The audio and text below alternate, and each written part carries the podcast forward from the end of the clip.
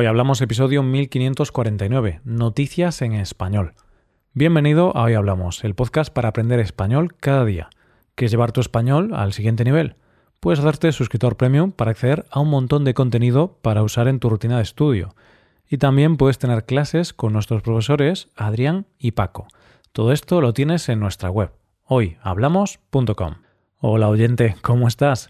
Como es jueves, solo podemos hacer una cosa, conocer las noticias de hoy. Empezaremos con una marca que tiene que cambiar su envoltorio por ley. Seguiremos con un deporte nuevo y muy necesario y terminaremos con el reto de un periódico a sus lectores.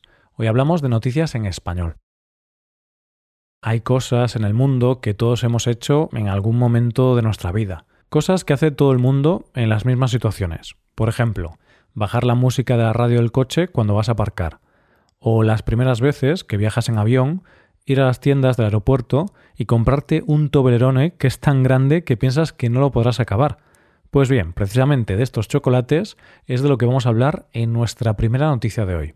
¿Eres capaz de visualizar un Toblerone? Bien, si lo recuerdas, en su envoltorio se puede ver la silueta de un monte.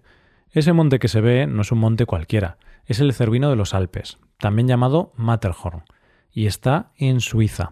Pues bien, la noticia está en que la marca Toblerone se ve obligada a cambiar este logo, ya que este monte, por ley, no puede volver a aparecer en su envoltorio. ¿Por qué? Porque la marca va a cambiar el lugar de producción de parte de su producto. Te lo explico. Toblerone se creó en el año 1908 por los primos Theodor Tobler y Emil Baumann, y desde entonces se fabrican los chocolates en Berna, en Suiza, y desde allí se distribuyen por el resto del mundo. Es decir, tal y como pone en su envoltorio, era un producto suizo, con el 100% de sus productos de fabricación suiza. Por cierto, antes de seguir te voy a contar una curiosidad, por si no lo sabías. El nombre de Toblerone viene de la combinación del apellido de su creador, Tobler, y la palabra torrone, que es como se denomina al turrón italiano de miel y almendras. A lo que íbamos. Resulta que Toblerone, que ahora es propiedad de la compañía estadounidense Mondelez, ha decidido trasladar la compañía a Bratislava, en Eslovaquia, y con ella parte de su producción. Esto lo hacen, según la compañía, para responder al aumento de la demanda en todo el mundo y hacer crecer nuestra marca para el futuro. El problema es que esta decisión ha tenido consecuencias, y es que se han topado con la ley suiza llamada Ley Swissness, que fue aprobada en el año 2017. ¿Qué dice esta ley? Dice que todos aquellos productos alimenticios que aseguran que son producidos en Suiza y que utilizan símbolos suizos deben cumplir unas normas muy estrictas, deben estar elaborados al menos con un 80% de materias primas provenientes de ese país y contener el 100% de su leche y productos lácteos. Al incumplir esta ley, no solo tendrán que quitar la imagen del monte de su envoltorio, sino que no podrá poner, como hasta ahora, elaborado en Suiza, y tendrá que decir establecido en Suiza. ¿Qué pondrán en el nuevo envoltorio? Parece ser que van a poner una imagen de un monte más genérica, y como dicen desde la compañía, una tipografía y un logotipo nuevos y distintivos que se inspiran en la historia de Toblerone y en la firma de nuestro fundador, Tobler. Así que, ya ves oyente, este es el claro ejemplo de que toda decisión tiene sus consecuencias, y en este caso una compañía tiene que deshacerse de su imagen más icónica. Vamos con la segunda noticia de hoy. Uno de los mayores problemas a los que se enfrenta la sociedad actual es la enorme generación de basura, sobre todo en las grandes ciudades. La basura es un problema, y en la segunda noticia de hoy vamos a conocer una iniciativa para intentar solventar este problema. Para hablar de esta noticia nos tenemos que ir a Japón. Con el fin de concienciar al resto del mundo con el tema de las basuras, han creado la primera edición de la Copa Mundial de Spogomi. ¿Qué es esto? Es un deporte que ellos llevan practicando varios años a nivel local, regional e incluso nacional, que consiste en recoger basura. El nombre viene de la unión de dos palabras, sport deporte en inglés, y gomi, que significa basura en japonés. Según uno de sus embajadores, recoger basura puede ser divertido si lo conviertes en un juego para competir. Puede participar cualquier persona, independientemente de su edad y sexo. Creemos que es importante recolectar residuos en las ciudades, porque ha habido un fuerte aumento en la cantidad de desechos en los océanos de todo el mundo, por lo que es mejor recolectar esa basura antes de que llegue al océano. ¿Cómo será esta competición? La prueba en sí, o el Mundial, durará 60 minutos y se realizará en Tokio. En esta prueba se enfrentarán 20 equipos de todo el mundo y cada equipo será de 3 a 5 personas.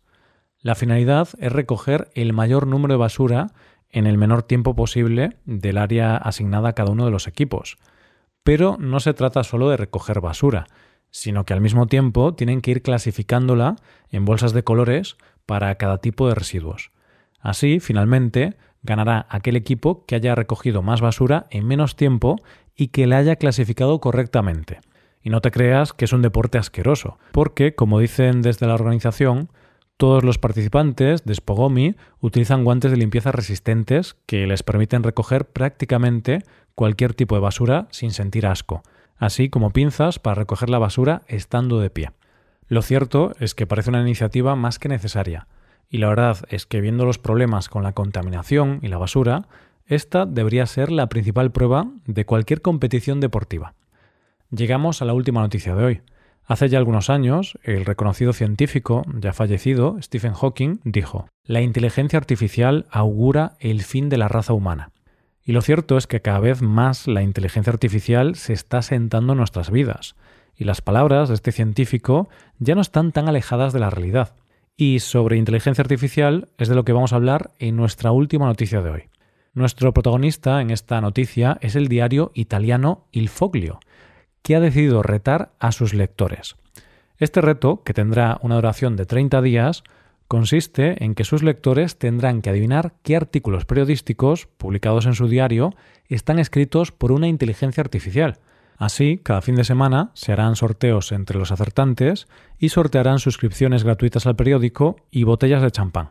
Como sabes, la inteligencia artificial busca crear sistemas y programas que puedan desarrollar de manera efectiva tareas para las que normalmente se necesitaría la inteligencia humana. En este caso, este diario italiano va a valerse de ChatGPT, que es una inteligencia artificial gratuita y disponible en Internet que puede generar respuestas coherentes y relevantes a lo que le pide el usuario. Pues bien, esta inteligencia artificial es la que va a generar los textos que luego se publicarán en el periódico. Desde el diario dicen esto. Algunos pueden ser escépticos a la hora de confiar en la inteligencia artificial para escribir noticias, pero esta iniciativa puede ser una forma de explorar el potencial de la tecnología, fomentando el debate sobre cómo las nuevas tecnologías están transformando el mundo del periodismo. Pero lo cierto es que esta iniciativa busca ir más allá, busca también concienciar a la sociedad en cuanto a la relación de la inteligencia artificial con el periodismo.